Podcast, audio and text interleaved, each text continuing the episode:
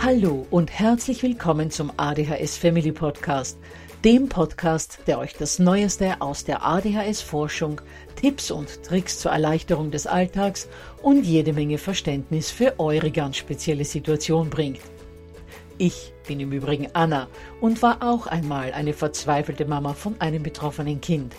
Aber heute, viele Jahre und mehrere Fortbildungen später, bin ich Expertin für ADHS und eine sehr entspannte Mutter eines mittlerweile jungen erwachsenen Mannes, der trotz dieses Syndroms zu einem glücklichen und beruflich erfüllten jungen Mann herangewachsen ist.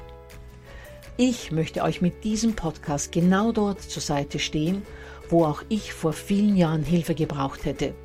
Denn ich wünsche mir nichts mehr, als dass es euch auch gelingt, euer Kind in ein glückliches und erfolgreiches Erwachsenenleben zu begleiten.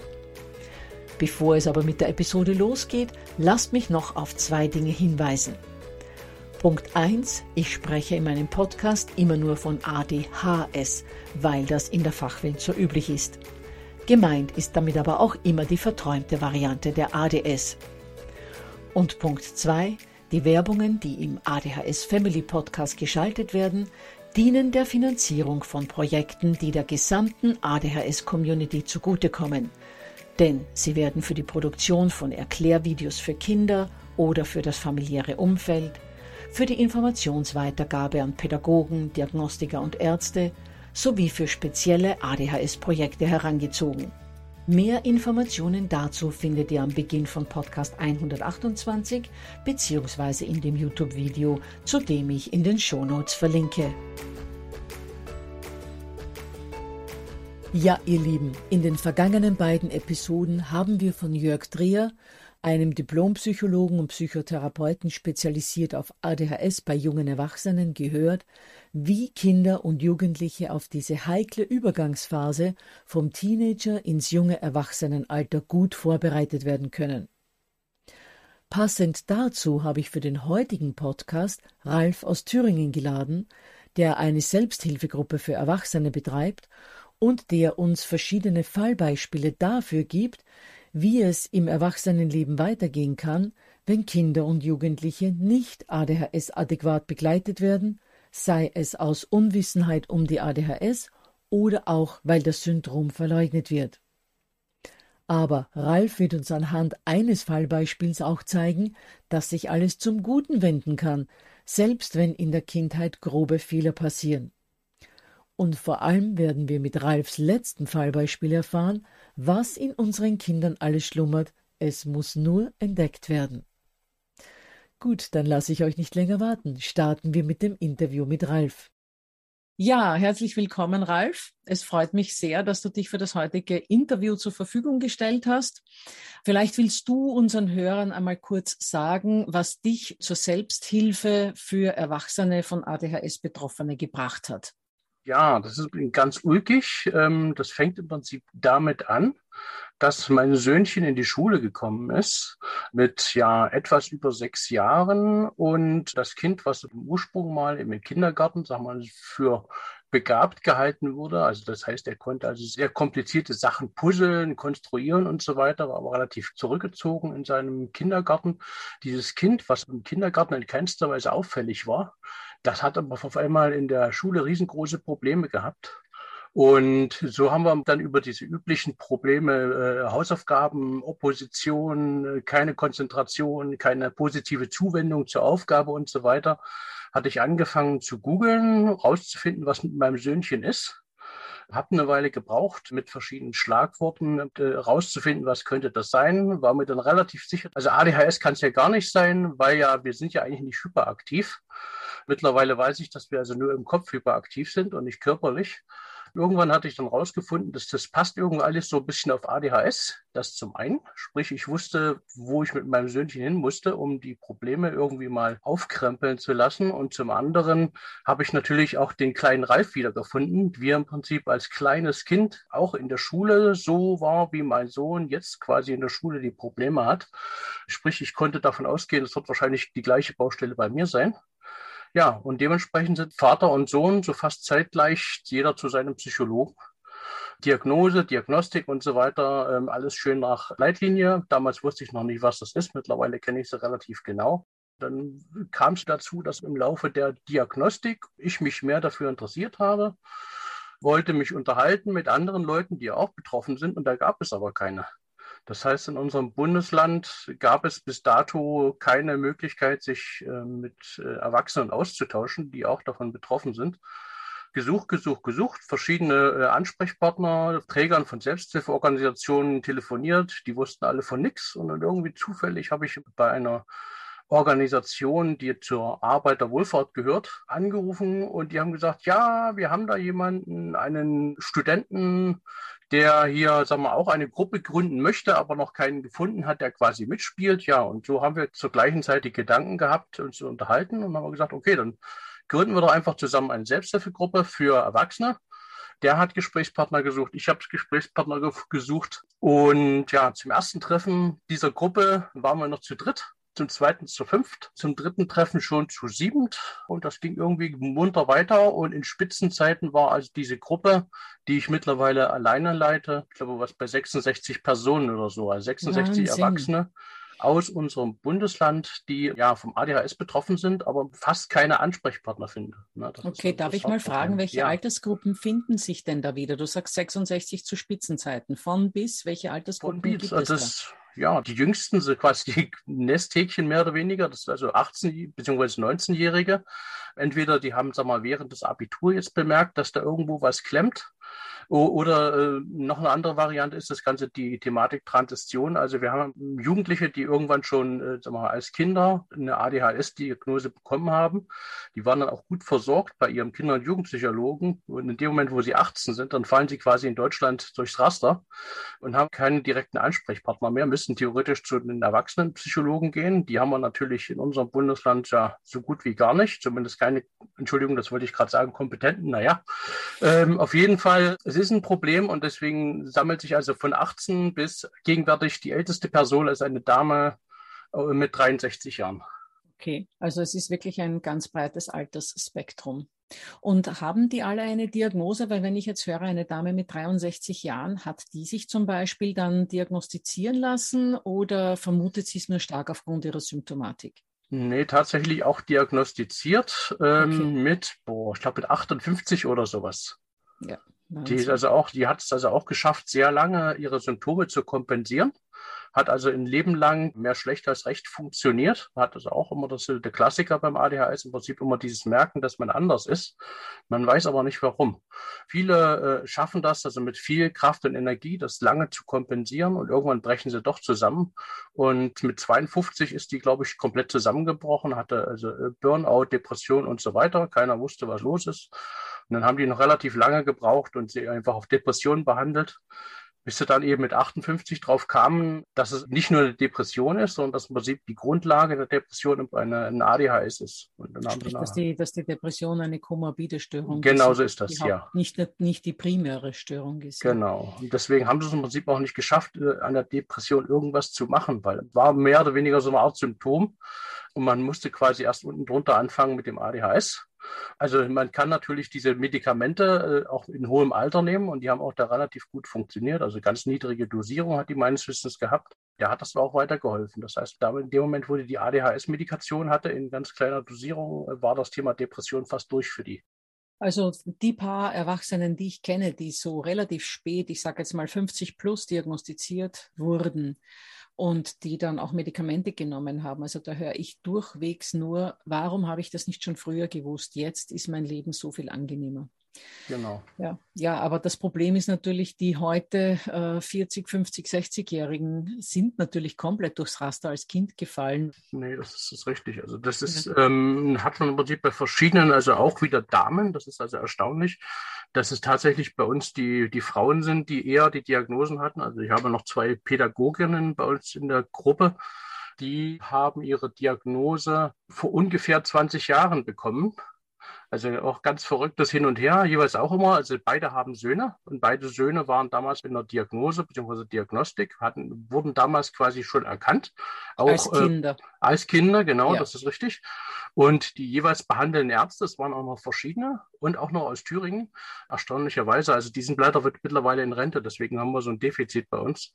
Die haben schon während der Diagnostik der Kinder jeweils mitbekommen, äh, wo die es herhaben, nämlich von ihren Müttern und mhm. haben dann quasi off-label, beziehungsweise überhaupt erst bei den Müttern gesagt, so und so sieht das aus. Also ihr habt das wahrscheinlich auch, ihr äh, Fragebögen und so weiter. Dann haben die quasi die Mütter mitgetestet und dann war natürlich die Problematik damals, dass es nichts für die Erwachsenen gab. Das heißt, da gab es dann diese Off-Label-Verordnungen für die Mütter der Söhne so dass die Mütter dann quasi damals schon ja, behandelt wurden, obwohl es eigentlich noch gar nichts gab, also was diese Zulassung adult hat, die man ja. jetzt mittlerweile bei verschiedenen Medikamenten zum Glück dann doch hat.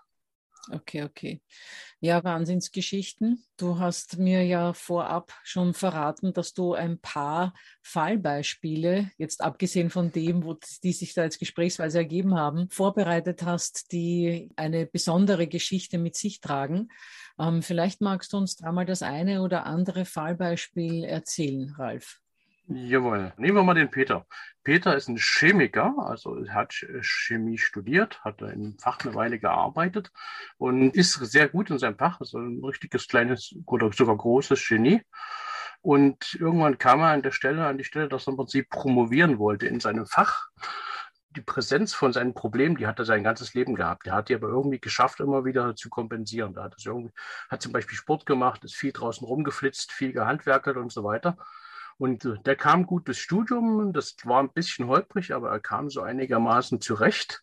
Dann hat er in seinem Beruf gearbeitet, äh, in, in, einem großen Labor von einem öffentlichen Auftraggeber. Und ja, um mit seinen Problemen klarzukommen, die sagen wir immer stärker wurden. Er konnte also seine Ablenkbarkeit und diesen Drive, den man da manchmal im Hirn so ein bisschen entwickelt, das konnte er kaum äh, mehr steuern. Dann fehlte die Konzentration, sich auf bestimmte Sachen zu konzentrieren, die eigentlich seine Aufgabe waren, die ihn überhaupt nicht interessierten. Der hatte dann angefangen, statt zum Arzt zu rennen, was richtig gewesen wäre, um eine Diagnostik zu machen. Wobei, wie gesagt, wir haben kaum welche, die da kompetent sind. Und der hat dann angefangen, in seinem Labor, weil er es kann, selber äh, seine Medikamente herzustellen was auch Wahnsinn. sehr lange sehr gut funktionierte. Ne, ist ein Chemiker, logisch. Ja. Ne? Und da kannst, kannst du seine Medikamente ohne Probleme selber herstellen. Hat auch gut funktioniert. Die äh, Medikamente haben auch bei ihm gut funktioniert. Das Problem ist erwischt worden. Das heißt also, er ist im Prinzip dann aus seinem äh, Labor geflogen, aus seinem Job geflogen und die äh, Promotion, die er zu dem Zeitpunkt angefangen hat, die, die hatte sich dann erledigt. Okay. Ja, und der ist also jetzt komplett unten, da ist, ist gar nichts mehr. Ja, sehr ambitionierter jung, ja, junger Mann, also ein bisschen jünger als ich ist er schon. Also der ist jetzt komplett unten durch, äh, lebt von Stütze und so weiter, obwohl er bis zu diesem Zeitpunkt gut unterwegs war. Der hat quasi den falschen Weg beschritten. Der hat zur Automedikation gegriffen dort, wo man normalerweise äh, einen Arzt sucht, wo ein Arzt eine Diagnose, Diagnostik und so weiter alles durchgeht und dann mit Hilfe des Arztes versucht, die richtige Medikation zu finden.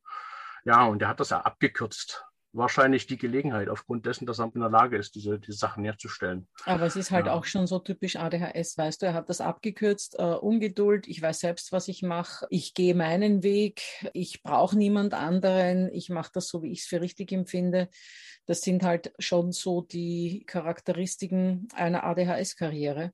Mhm. Und dass das auch mal ganz furchtbar schief gehen kann, das wissen wir ja nicht nur vom Beispiel des Peters. Genau, dann okay. haben wir noch einen. Und zwar äh, komischerweise noch ein Chemiker, und zwar den Wilfried. Der hatte parallel zu seiner Schulzeit schon damals und auch Abiturstudium und so weiter und dann später auch noch im Berufsleben auch wieder die gleiche Thematik, aber der hat sehr, sehr exzessiven Sport betrieben. Also der ist, war ein Leistungssportler, teilweise sogar Organisator, also ein Funktionär in seiner Sportart. Und der hatte auch den Stand, dass er angefangen hat, die Promotion zu machen. Und dann hatte der während er in der Promotion war ein Sportunfall. Das heißt, er konnte nicht mehr früh vor der Arbeit beziehungsweise abends nach der Arbeit seinen Leistungssport machen. Und er ist komplett unten durchgefallen. Sie war nicht mehr in der Lage, die Konzentration aufzubauen, diese Kompensation, dieses Dopaminausgleichsthematik die man sag mal sehr oft braucht beim ADHS, quasi wie beim kleinen Kind. Ne? Wenn man, wenn ein ADHS-Kind Hausaufgaben macht, dann kann das sehr gut möglich sein, dass das nach einer halben Stunde einfach mal rausgeht aufs Trampolin oder eine Runde Fahrrad fährt und anschließend nach einer halben Stunde wieder die Hausaufgaben weitermacht. Das also funktioniert sehr gut. Genau. Bei dem hat es auch gut funktioniert, dass er mit dem Leistungssport sich gut äh, im Gleichgewicht gehalten hat. Ja, dann Sportunfall. Ja, das gleiche wie beim Peter. Das heißt, also keinerlei Möglichkeit mehr zur, zur Konzentration. Der war nur noch verpeilt und der hat dann irgendwann seine Promotion abgebrochen, ist aus unserer Stadt weggezogen. Also von dem weiß ich gar nicht mehr, was der jetzt macht war auch sehr gut. Ne? Der war im Prinzip äh, als Berater für irgendwelche Pharmaunternehmen unterwegs. Glücklicherweise hat er nicht zum Thema äh, Automedikation irgendwas gemacht. War eigentlich auch gern gesehen bei den Unternehmen, mit denen er da zusammengearbeitet hat. Aber jetzt ist er irgendwie auch komplett verschwunden. Also der hat sein ganzes soziales Umfeld hier bei uns in der Stadt abgebrochen, ist irgendwo anders hingegangen. Ich habe auch noch nicht wieder was von ihm gehört. Ganz schade, denn eigentlich hätte er offenbar nicht mal Medikamente gebraucht, weil er es mit dem Sport geschafft hat. Und sehr schade, dass ihm dann diese Möglichkeit sozusagen durch diesen Unfall genommen wurde. Aber zeigt mir wieder mal sehr schön auf, wie wichtig Bewegung und Sport für Betroffene ist und natürlich für Kinder umso mehr, weil die ja noch sich entwickeln und in dieser Wachstumsphase sind. Und man hört ja immer wieder, es ist ja auch für nicht betroffene Gehirne gut, sich zu bewegen. Ich glaube, da gibt es ja sogar dieses Buch Beweg dich und dein Gehirn wird es dir danken oder so ähnlich heißt es, ist mhm. irgendein Bestseller. Also dieser Zusammenhang zwischen intensiver Bewegung und geistiger Leistungsfähigkeit ist ja mehrfach nachgewiesen und die wurde äh, offenbar betroffenen Wilfried, glaube ich, hast du gesagt, mhm, genau. mit, mit diesem Unfall genommen. Ja, sehr traurig. Ja, nur kurz einen Ausritt noch zum Thema Bewegung. Also weit vor meiner eigenen Diagnose ähm, hatten wir angefangen, das ganze Thema Geocaching zu betreiben. Das ist, ich bin also vom Wesen her auch so, so ein neugieriges Menschlein, was gerne kleine Abenteuer erlebt. Und irgendwann 2014 war das, da hatten unsere Bekannte uns das Thema vorgestellt, wie das funktioniert mit dem Geocaching und haben uns da mal auf eine kleine Runde mitgenommen. Und seit Anfang 2015 sind also auch wir da aktiv mit dabei und bewegen uns also im Rahmen dieses Geocaching ganz viel draußen in Wald und Flur. Das heißt also, die meisten Caches liegen tatsächlich irgendwo im Grünen. Vielleicht magst also du für unsere Hörer, die ja. äh, Geocaching nicht kennen, in zwei Sätzen erklären, was das überhaupt ist. Also Geocaching, ja, man sagt immer schon mal Plastikdosen im Wald suchen. Also äh, das ist, umschreibt es relativ gut. Das heißt also, ein Owner, also sprich ein, ein Verstecker quasi, der platziert also irgendwo eine Dose im weitesten Sinne. In dieser Dose findet, befindet sich ein Logbuch.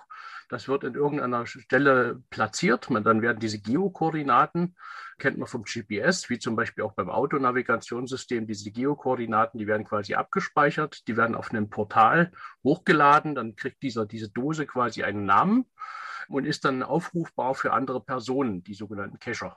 Und okay. diese Cacher, die können sich quasi diese Dose auf einen, entweder auf einen kleinen Garmin, also so ein Handgerät, laden oder sie machen das also als, mit einer Applikation auf einem Telefon und dann können sie so als Sport losflitzen und versuchen, diese Dose zu finden. Das heißt, mit Hilfe von dem Navigationssystem, was natürlich nicht bis aufs letzte Fitzelchen genau ist, diesen Punkt zu finden, wo die Dose ist. Das heißt, man bewegt sich dabei in der Natur, in der frischen Luft und hat eigentlich auch kein digitales Gerät dabei, außer dieses, dieses Navigationsgerät, das jetzt nicht, ich sage jetzt mal, ähm, wie ein Handy ist, sondern das ist ja, wie ein Navi im Auto und, und, und mehr kann das Teil nicht. Ja. Genau, diese, diese Navigationssysteme, die man auch zum Beispiel auf Fahrräder draufstecken kann oder wenn man mhm. ins Gebirge wandern geht oder sowas, kann man die in der Hand halten. Aber du sagtest gerade Handy, also das kann man auch mit dem Handy betreiben. Und dann ist es aber auch nicht wie WhatsApp lesen, sondern dann hat man tatsächlich, man pinnt quasi diesen Zielpunkt an, wo man hingehen möchte. Und das Handy zeigt einem quasi wie ein Kompass, in die und die Richtung musst du gehen. Aber das funktioniert natürlich nicht bis auf den letzten Meter. Also im Prinzip irgendwann muss man das Ding einstecken und dann aktiv anfangen zu suchen. Also sich zu konzentrieren, was sehe ich hier ringsrum? Da ist ein Gebüsch, da ist ein Stein, da ist ein Verkehrsschild, da ist ein Mülleimer, keine Ahnung.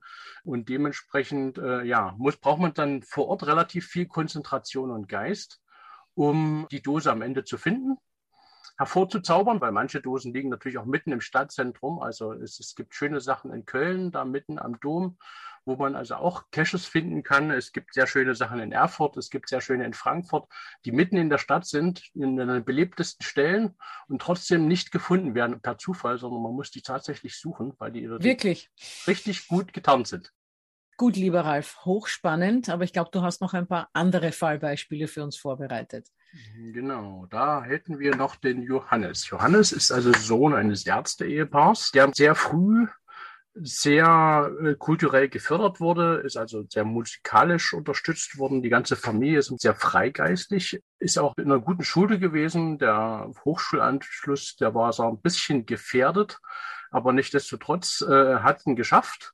Und irgendwann ist der Johannes ganz anders wie seine Eltern Regisseur geworden geht da komplett auf in dem Beruf, also total der Klassiker, wenn man also diese Regisseure sieht, wie die total durchdrehen auf ihrem Regiestuhl und da explizit ganz genaue Vorstellungen haben, wie muss eine Szene aussehen und so weiter. Also genau so ist der.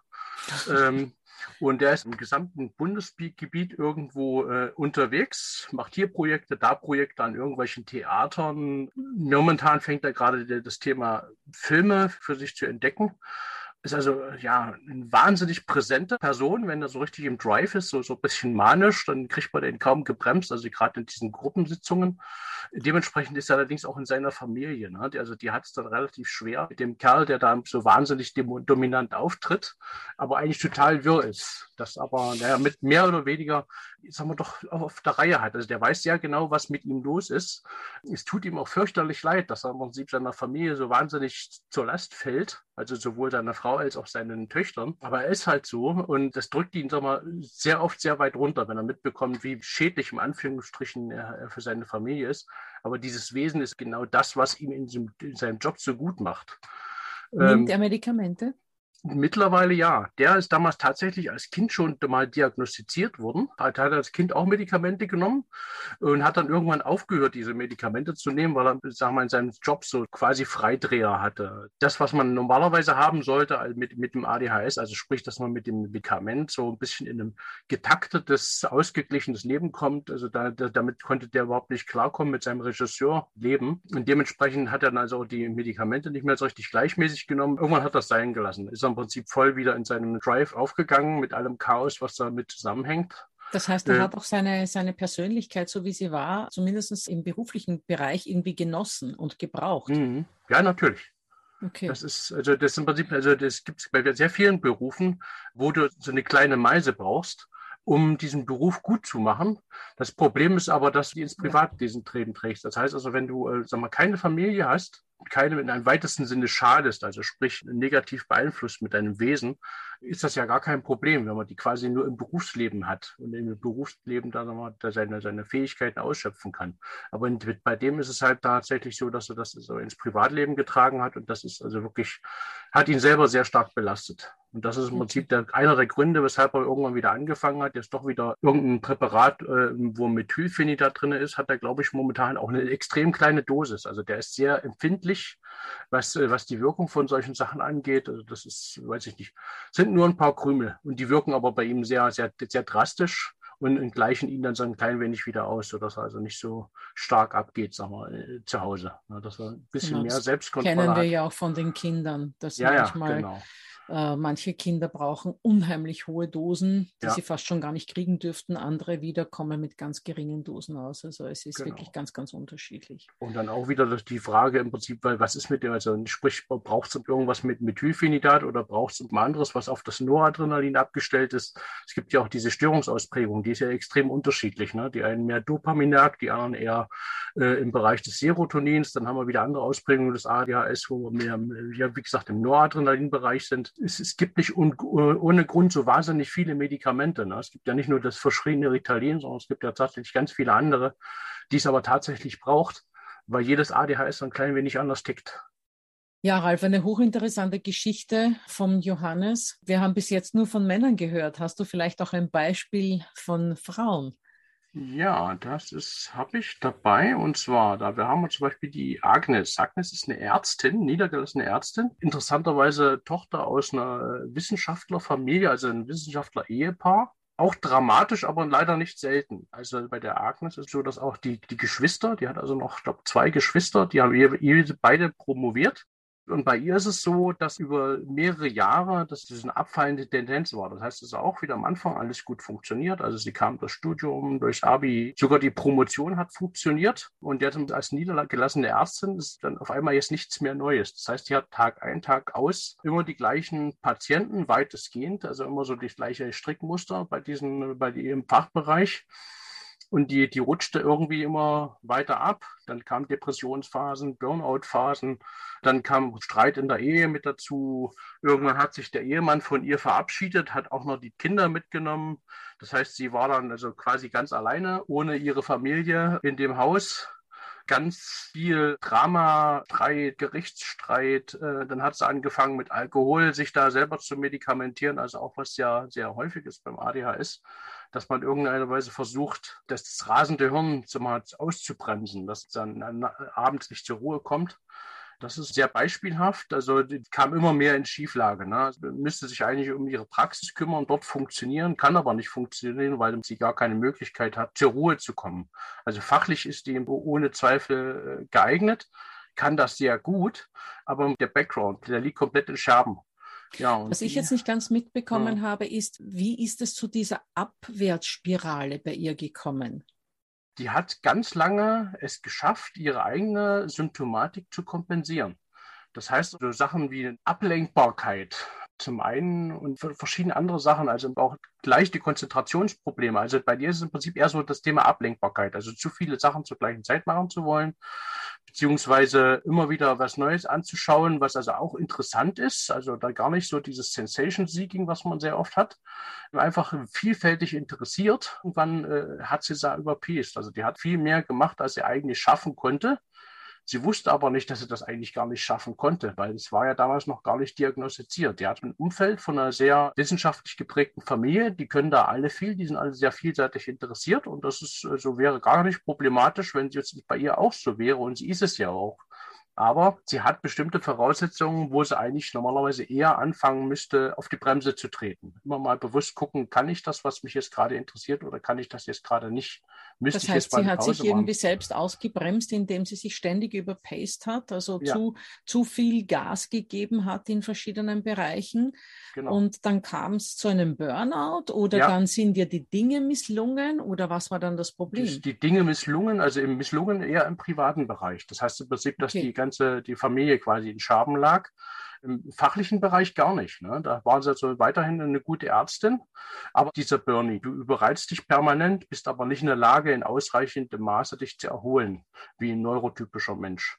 Du, du, mhm. du rennst immer nach deinem, sag mal, sehr, sehr aktiven Hirn hinterher was dir sagt, das ist noch interessant und das ist interessant und das könntest du auch noch machen und dem könntest du noch irgendwie helfen und so weiter und so fort.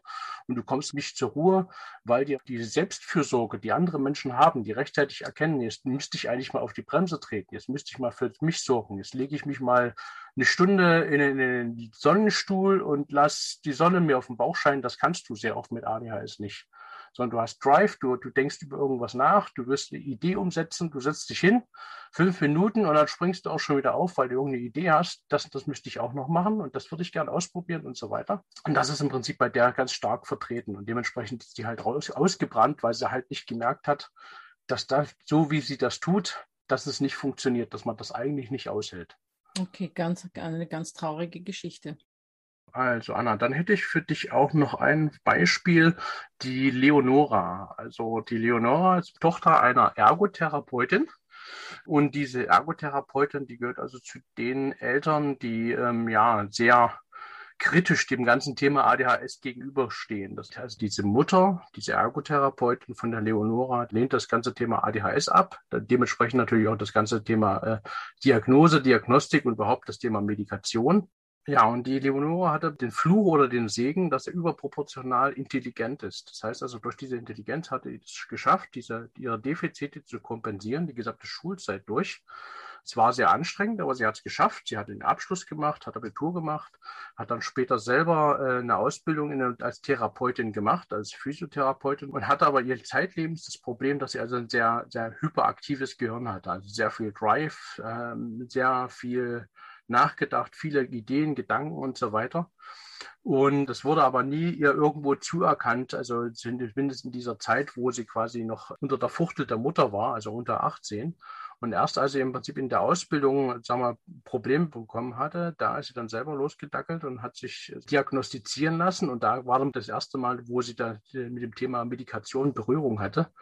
Aber leider schon relativ spät. Also im Prinzip, da war das ganze Thema Komorbiditäten, die dann so einreißen bei dem Thema ADHS, wenn man lange nichts macht oder zu spät was macht, also ganz tief drinnen schon. Das heißt also, das Thema Medikation kam bei der quasi schon zu spät, weil sie schon angefangen hatte, äh, mit Drogen eine Automedikation zu beginnen. Sie ist also nachher auf den Drogen hängen geblieben und hat es nicht mehr geschafft, also da äh, ohne diese Drogen quasi klarzukommen.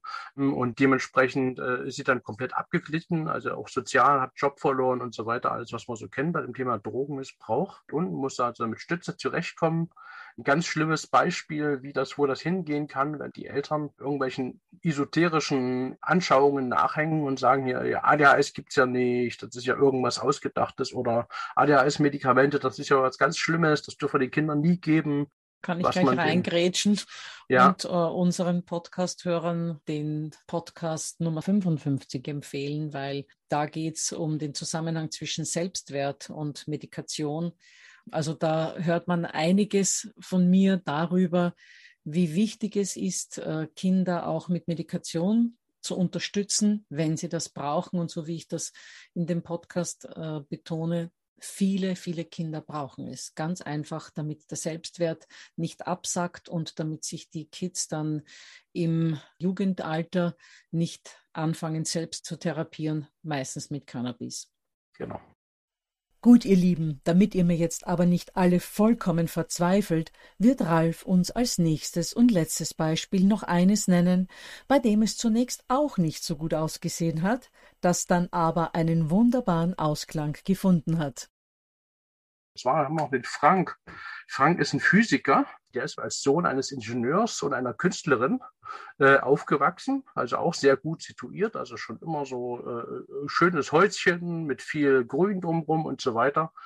Der hatte also im schulischen Umfeld also diese permanentlichen Konflikte kam da nicht von der Stelle. Ja, jetzt hat er einen hochqualifizierten Vater, der das überhaupt nicht akzeptieren konnte, dass sein Sohn da überhaupt nicht äh, was auf die Reihe bekam, wurde vom Vater quasi nicht anerkannt, war quasi das Dümmchen. Ja, dann irgendwann ähm, war es so, dass der Vater immer manischer gearbeitet hat in seinem Job. Irgendwann kam es zur Scheidung. Der Sohn, ich glaube sechs oder so war der, als die sich haben scheiden lassen sackt in der Schule immer weiter durch, immer weniger Anerkennung vom Vater. Die Mutter, die war ja irgendwann neu verliebt, hatte dann auch keine Gedanken mehr für ihren bedürftigen Sohn frei. Hat dann irgendwie dann doch noch einen Abschluss geschafft, hat dann angefangen, irgendeinen Handwerksberuf zu machen. Und der wurde in einem Unternehmen angestellt, wo der Meister für, für seinen Fachbereich erkannt hat, dass der Frank, der eigentlich nur Schlosser war, sich wahnsinnig für die Elektronik interessiert hat und der Meister hat ihn einfach machen lassen. Und dann hat der Frank sich da reingearbeitet und das war ganz schnell, hatte der in verschiedenen elektronischen Sachen, obwohl er Schlosser war, den Elektromeister überholt. Und dann ist er weiter protegiert worden. Der Meister hat ihn unterstützt. Ja, und irgendwann fing, fing der Frank mit 37 an, nochmal zu studieren. Hatte davor noch sein Abitur nachgeholt. Ja, der hat im Prinzip dann mitbekommen, wo seine Talente sind. Dann ging es nochmal richtig zur Sache, weil im Prinzip in diesem Studium ihm die Sachen aus der Schule wieder auf, den, auf die Füße gefallen sind. Also der hatte, äh, der hatte eine ganz schwere Leserechtschreibschwäche, obwohl der extrem begabt ist, was diese ganzen physikalischen Sachen angeht. Und der hat sich da durchgekämpft, war sehr schwer für ihn. Und jetzt ging es im Prinzip um die Prüfungen zu die er alle so gut wie nicht schreiben konnte, weil der kriegt ja die Sachen nicht so richtig aufs, aufs Papier. Und da hat das also auch noch eine Weile gedauert, bis er endlich so zur Prüfung durchbekommen hatte, so eine Art Nachteilsausgleich. Der konnte im Prinzip seine ganzen Physikprüfungen und so weiter fast alle mündlich machen, ganz wenig schriftlicherweise. Und die schriftlichen Sachen, die hat er dann aber auch noch live entwickeln können an einem Whiteboard und so weiter. Sodass Toll. also die Prüfungskommission mhm. erkannt hat, ja, das ist so, okay, wir können ihm seine Schrift jetzt gerade nicht lesen und das, was er an Sätzen geschrieben ist, hat, ist die Hälfte quasi grammatikalisch falsch, aber inhaltlich sowas von richtig und sie haben verstanden, wie es zusammenhängt. Das heißt, im Prinzip über diesen Nachteilsausgleich im Studium hat er es geschafft, also seinen Physikabschluss zu machen. Und der Frank, der ist mittlerweile also eine Wahnsinnskoryphäe in der äh, Zucht von Industriekristallen, er also irrsinnige Anlagen und Apparaturen baut, um diese erschütterungsfrei quasi in diesen Zuchtbecken da heranzuziehen, dann irgendwelche Elektronik, äh, die quasi das Wachstum unterstützt. Also der helle Wahnsinn, was der da zurechtgezaubert hat überhaupt nicht zu verstehen, wie dieses Kind dieses Dummerchen quasi, was da geschlummert hat, was da nie entdeckt worden ist. was unseren Eltern eigentlich wieder zeigt, wenn Kinder gut unterstützt werden. Frank wurde ja nicht gut unterstützt, aber mhm. man sieht, was in ihm eigentlich geschlummert hätte. Wenn Kinder gut unterstützt werden und gut gefördert werden, dann braucht das keine 37 Jahre dauern, bis das äh, ans Tageslicht geschaufelt wird, sondern dann erkennt man das schon früher, wenn man sich sehr intensiv vor allem auch mit seinem Kind beschäftigt und mal schaut, wo sind denn die Talente und die Interessen und die Fähigkeiten meines Kindes.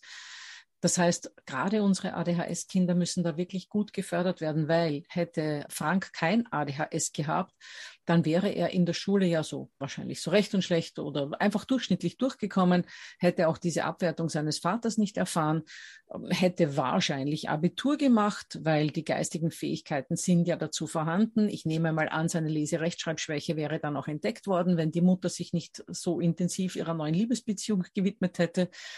Und dann hätte da auch eine Förderung stattfinden können. Und dann wäre Frank wahrscheinlich nach einem kurzen Physikstudium mit 25 schon dort gewesen, wo er wahrscheinlich dann Ende 30 gewesen ist, Anfang 40 gewesen ist. Ja. Das hat lange gebraucht für sein Studium. Also ich glaube, der ist mit 42 oder sowas fertig geworden. Äh, und danach, das ging relativ schnell. Also der hat dann auch irgendwie noch vor verschiedenen Firmen der Region gearbeitet und jetzt ja mit seinen Dingkristallen hat er sein Ding gefunden. Zu dem Thema der Vita von dem Frank. Ähm, also sein Vater hat nicht mehr mitbekommen, was sein Sohn jetzt äh, macht. Und zwar der Vater mit zunehmendem Alter hat er das nicht mehr geschafft, seinen Kram zu kompensieren. Also der hatte vermutlich auch irgendwo das, was Frank auch hat, ich wollte ähm, das zuerst schon sagen, ja, der Frank genau. wird es wahrscheinlich vom Vater gehabt haben. Genau, so und es war hat, auch ja. tatsächlich so und kam der in seinem Job nicht mehr klar. Irgendwann wurde auch das, das Unternehmen auch noch zugemacht, in dem er dort gearbeitet hat. Und dann stürzte der total ab. Der hat im Prinzip sämtlichste Baumärkte seiner Region leer gekauft, hat das in seinem Haus, Haus gehortet und ist dann im Prinzip immer mehr abgestiegen, also ins Asoziale, asozial im Sinne, der hatte sich, sich nicht, nicht mehr selber versorgen können war kaum noch draußen, irgendwie nur noch in seiner Bude rumgekrautet und irgendwann ist er also, ja, in so einem Chaos quasi gestorben. Der wollte, konnte sich überhaupt nicht mehr selber organisieren. Keine, kein, nicht sauber machen, keine Zähne putzen, nicht rechtzeitig Essen kaufen, alle Zimmer zugebaut bis unter die Decke mit irgendwelchen Werkzeugen.